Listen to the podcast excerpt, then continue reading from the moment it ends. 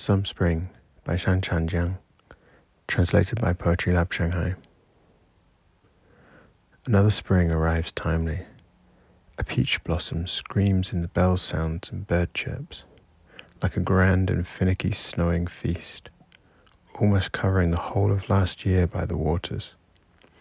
A breeze blows sporadically into March, as thin as a rake, sporadically blows the fields, rivers, and stones on the left bank of the hometown green, even your somehow subtle sentiments, yet unable to touch the desolation and passion born with the night. The clear time has long been lighter than March, sometimes holding up a blazing flame in an ordinary sentence, brightening the countless sleepless nights by the bank.